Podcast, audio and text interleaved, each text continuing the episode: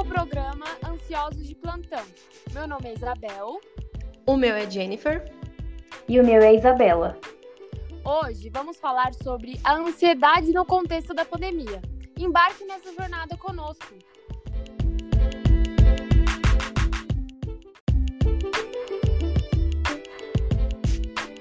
Inicialmente, vamos contextualizar.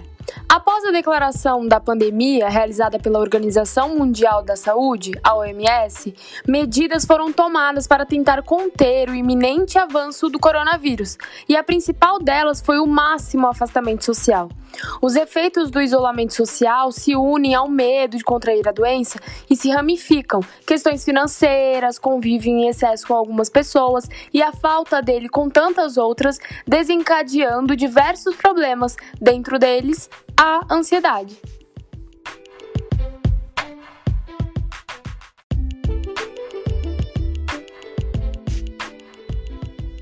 Mas afinal, o que é a ansiedade? Para a psicologia, a ansiedade é um sentimento comum em todos os seres humanos.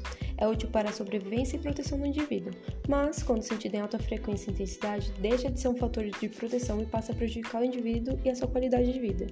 As principais características da ansiedade são insônia, taquicardia, nervosismo, falta de concentração, agitação, tensão muscular, entre outros. O diagnóstico e tratamento incluem avaliação psiquiátrica e psicológica, mas, quando é considerada patológica, prejudica a vida e o convívio social do indivíduo. É importante saber lidar e amenizar os efeitos da ansiedade. Existem vários métodos, como, por exemplo, a prática de atividades físicas, exercícios que estimulem a respiração, yoga e meditação, praticar um hobby, alimentar-se bem.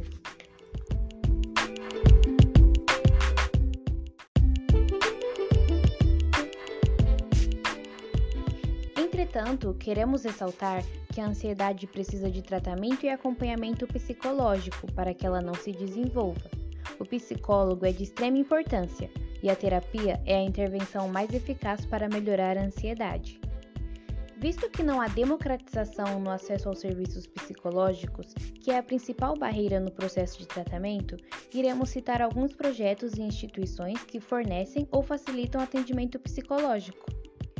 O primeiro projeto é o CVV, que é o Centro de Valorização da Vida.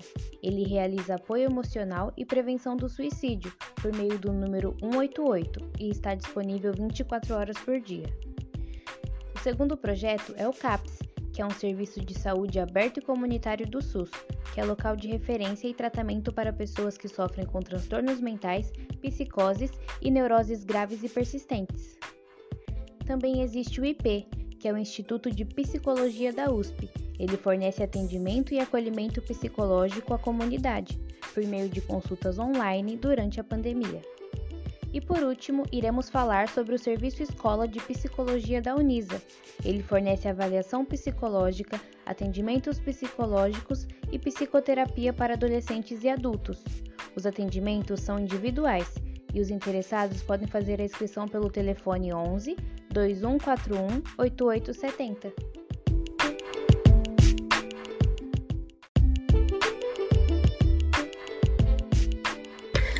Enfim, para concluir o nosso podcast de hoje, gostaríamos de ressaltar a importância de buscar ajuda e do acompanhamento psicológico em relação a doenças psicológicas em geral.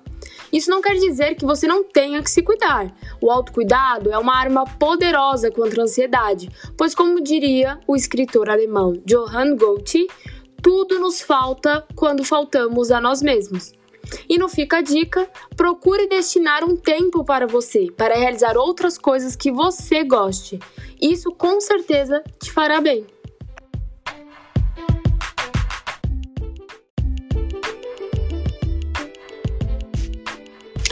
Gostaram? Entre em nossas redes sociais e venha participar das nossas conversas. Estamos te esperando. Até mais!